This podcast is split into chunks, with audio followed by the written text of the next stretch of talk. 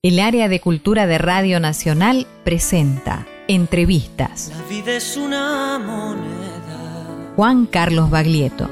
Quien la rebusca la tiene. A 40 años de la edición de Tiempos Difíciles, su disco debut, Juan Carlos Baglietto charló con Leo Acevedo y recordó los días de la llegada de la trova rosarina a Buenos Aires. Mi vida es una hoja en blanco. Esta entrevista forma parte de la investigación realizada por el Área de Cultura de Radio Nacional en torno a la conmemoración de los 40 años de la edición del disco Tiempos Difíciles y su presentación en el Estadio Obras Sanitarias. Solo se trata de vivir. Esa es la historia.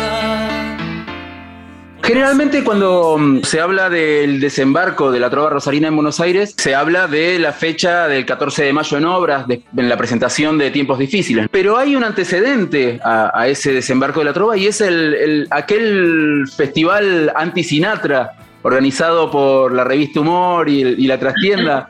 En realidad creo que no era anti-Sinatra, sino que era eh, probablemente como contrapartida a, la gestión eh, eh, militar este, de los militares ante, ante, la avenida, ante la avenida de Sinatra.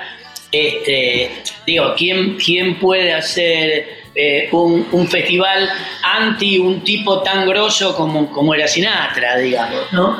Pero sí fue la oportunidad de, de poder presentarme, presentarnos porque ahí medio que consolidé el grupo con el que después terminamos grabando y haciendo los shows y todo eso. Y fue, claro, la primera oportunidad de, de, pararme, pararnos delante de un montón de gente. Lo que pasa que en esa ocasión nosotros éramos ilustres desconocidos, con lo cual el público no había ido a vernos a nosotros, ¿no?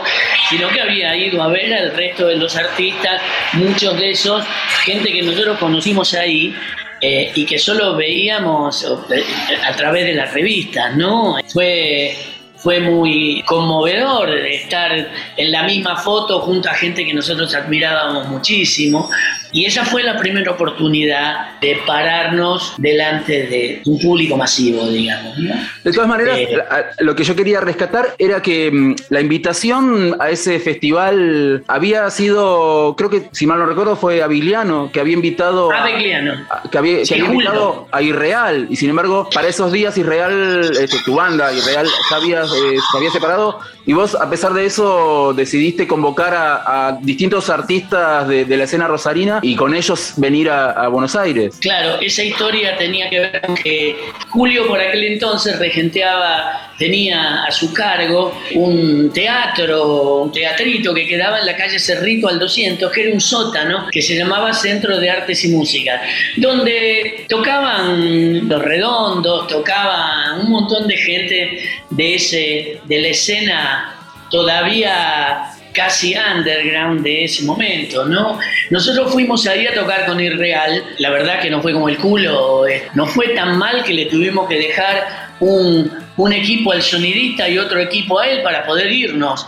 Después lo recuperamos, ¿no? Eh, fue muy poca gente a vernos y qué sé yo, pero el tipo se había quedado con el recuerdo de, de que le había gustado. Eh, y después hubo una, un, un, nuevo encuentro. Bueno, el tipo, Julio recordaba esa, esa situación y después fue a Rosario como, como manager, como representante de Facundo Cabral. Él laburaba con Facundo y con, y con ah, bueno, muchos otros artistas. Este, y tuvimos la oportunidad de volver a, a vernos y luego, y se quedó al show que estábamos haciendo en ese momento con Fito, con Rubén, ya era el germen de eso, ya separado y real, que yo seguía tratando de tocar a pesar de la ansiedad me mataba, entonces no me bancaba a armar otro grupo, pero nada, salí. Y, y en esa ocasión nos volvimos a, a encontrar y él tuvo luego relación directa con, el, eh, con la organización del festival este, organizado por la revista Humor y por la Trastienda, y, y que elegían representantes de distintos lugares del país. Y bueno, llegó una carta en ese momento física que nos invitaba a participar de este, de este festival. Este, y sí, fue, fue el comienzo de la historia. Recién hablábamos de los antecedentes al, desembarco del 14 de mayo.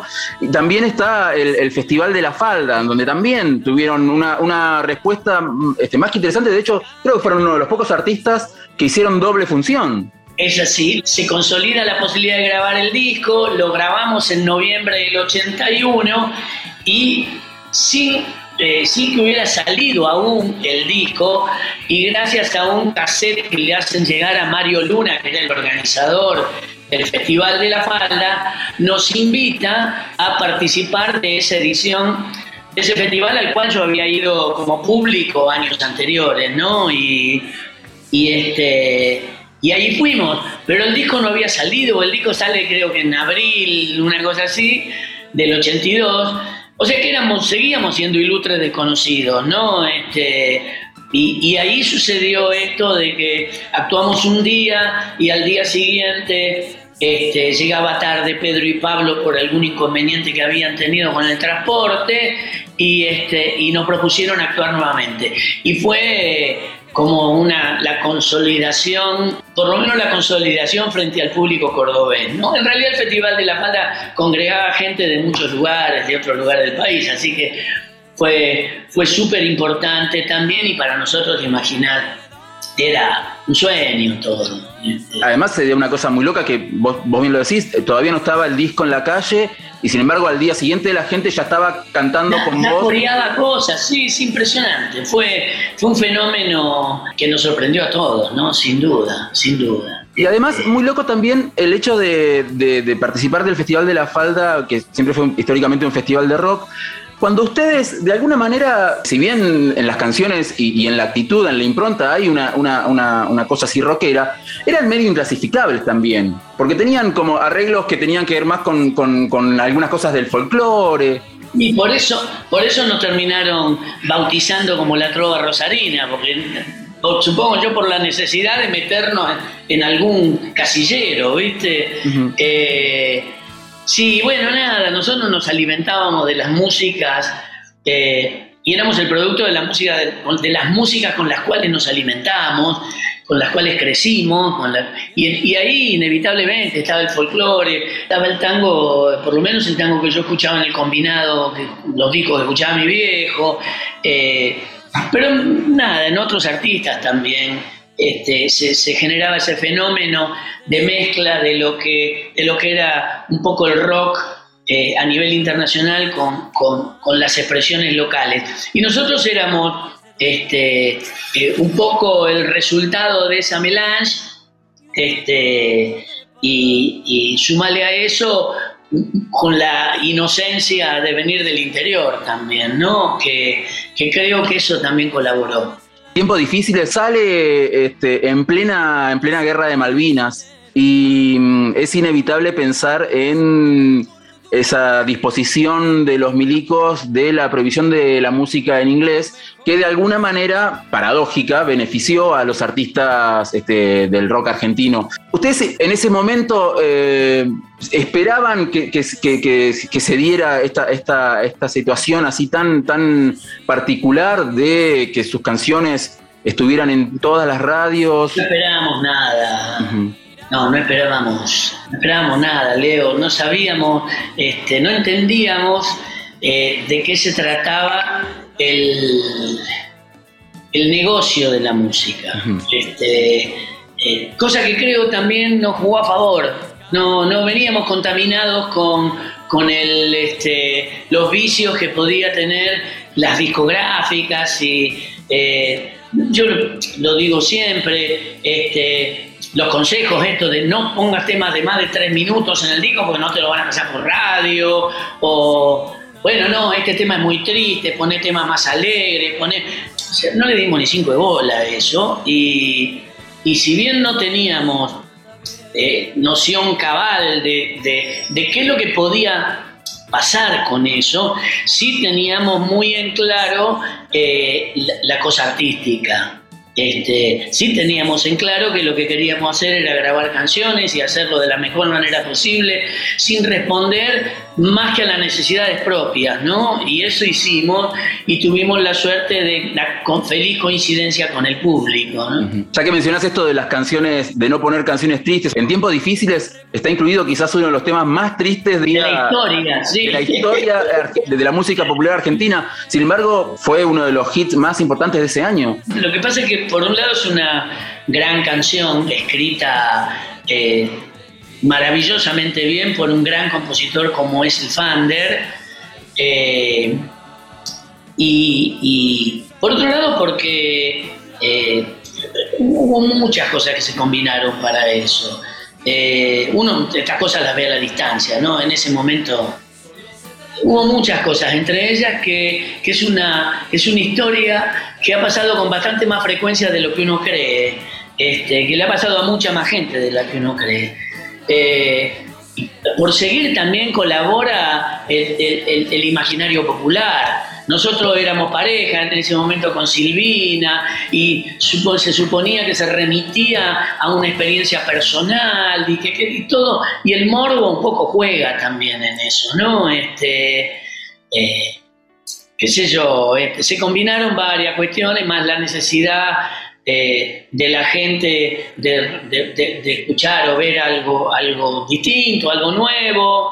Eh, no sé, muchas, varias cosas se combinaron. No fue, por lo menos desde nuestro lado, no tuvo nada que ver con una eh, gestión de marketing. ¿Qué, tienen en común y qué tienen de diferente los artistas que forman parte de la trova 40 años después? Las diferencias están a la vista. De... Eh, y, creo que probablemente sean esas las mayores diferencias. Este, nosotros tenemos 40 años más, estamos grandes. En muchísimos sentidos estamos grandes, ¿no? Nos distraemos menos con boludeces, somos más certeros, decidimos hacer versiones que tuvieran fueran respetuosas de las originales, pero que a la vez tuvieran eh, una carga eh, eh, en la cual el paso del tiempo también este, cuenta. Quiero decir, nosotros, yo no canto las canciones del mismo lugar o de la misma manera. por más que no se haya variado la tonalidad y que, en general me halagan el hecho de que, bueno, mirá, estás cantando igual que antes, yo lo corregiría y le diría que estoy cantando mejor, pero por eh, no, pero no, no, no es una cuestión de, de fanfarroneada, es un tema de salud. Yo fumaba y fumaba mucho y tenía una vida un poco más digregada, por decirlo de alguna manera elegante, y, y si bien ahora no me recontracuido, tengo, tengo el peso del tiempo o el paso del tiempo encima y algunos beneficios que te da la experiencia. Tocamos bastante menos notas de lo que hacíamos en su momento, procesamos bastante menos las cosas. En un momento le poníamos reverbs y procesadores y harmonizer y qué a todo. Bueno, nada, te das cuenta con el paso a la distancia que eso no es lo importante. Lo importante es la canción, la melodía la poesía, este, la armonía, qué sé yo, la melodía, eso es. Y bueno, nada, somos personas distintas, pero con un denominador común que es la música que nos nuclea y la pasión que nos produce, ¿no? ¿Te imaginas un fenómeno parecido al de la trova del 82 en, en estos días? ¿Te imaginas la posibilidad de que exista algo así? ¿Qué sé yo? A lo mejor existe algo así, pero tiene que ver con otra música y con otros intereses y con otra forma de manifestarse y de tratar de expresarse. A lo mejor ese fenómeno está sucediendo y tiene que ver con el trap o tiene que ver con las nuevas tendencias de la música urbana. A mí me pasa kilómetros, pero bueno, pero es un tema generacional también. Pensaba, por ejemplo, en el caso de eh, Elegante, que surge después de grabar una canción en su casa con un microfonito de mil pesos y una computadora del, Conectar Igualdad. Y de alguna manera, por ahí haciendo muchas, muchas, muchas vueltas, lo vinculaba con un fenómeno parecido al de ustedes. O sea, es sin duda un fenómeno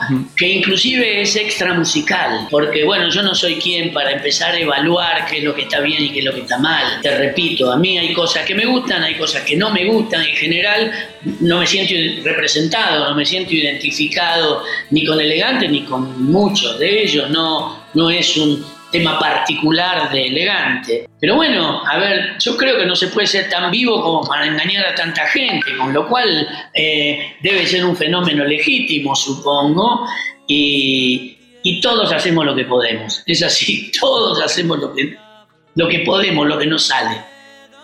Este, cada uno en su medida, así que bueno, nada. Contame cómo recordás aquel 14 de mayo del 82. Leo tenía tanto miedo que creo que la mitad de las cosas las borré, ¿viste? Pero. Eh, me hiciste acordar a, a Liam Gallagher cuando habla de Network. Inolvidable, no me acuerdo de nada. No, yo me acuerdo un montón de cosas, pero me acuerdo sobre todo de cuestiones eh, más íntimas. O sea, yo no lo veía a mi mamá y a mi papá hacía bastante tiempo y mi mamá estaba enferma y me acuerdo de esas cosas. Me acuerdo, sí, me acuerdo del cagazo, me acuerdo del miedo. Eh, me acuerdo de, del hecho de que para mí era increíble que toda esa gente hubiera venido a vernos a nosotros. No, ya no era un público prestado, no le estábamos usando el público a otro. Este, y me acuerdo de gente que no pudo entrar y se quedó un montón de gente afuera, me acuerdo de anécdotas como que había este, un cana que cambiaba la entrada por relojes, y me acuerdo sobre todo de mi mamá y mi papá sentados ahí al medio de la platea y fue muy emocionante, fue muy recontra emocionante. Recordemos las, las fechas de, de, de, de estas, de la, del aniversario. Ahora, 22 y, 22 y 23 de abril en el Teatro Ópera en Buenos Aires, el 7 de mayo en Córdoba, en Quality, en Córdoba, eh, y hay otras fechas, pero yo no las tengo, no, no, las tengo presentes en este momento. Está bien, la buscamos, la buscamos. Eh, la buscamos después. Será cuestión, de, será cuestión de buscar, sí. Muchísimas gracias, Juan. Muchísimas gracias por este ratito. Bueno, estuvo, estuvo buenísimo. Está bueno, está, está, está bueno. No te pregunté por, por la ausencia de Fito, ¿viste? Porque sé que, que, es un tema... No, y Fito está invitado. Cuando quiera venir, vendrá, qué sé yo. Cada uno tiene su, su, su visión de las cosas, sus intereses. Igual no era, no era la idea meter esa, esa Pero no tengo problema, lo digo públicamente. Fito, estás invitado, boludo. Ni siquiera te hace falta tocar el timbre. Okay. Abrí la puerta porque está abierta. Muchísimas gracias, Juan. Chao, hasta luego. Fue una producción del área de cultura de Radio Nacional para Nacional Podcast.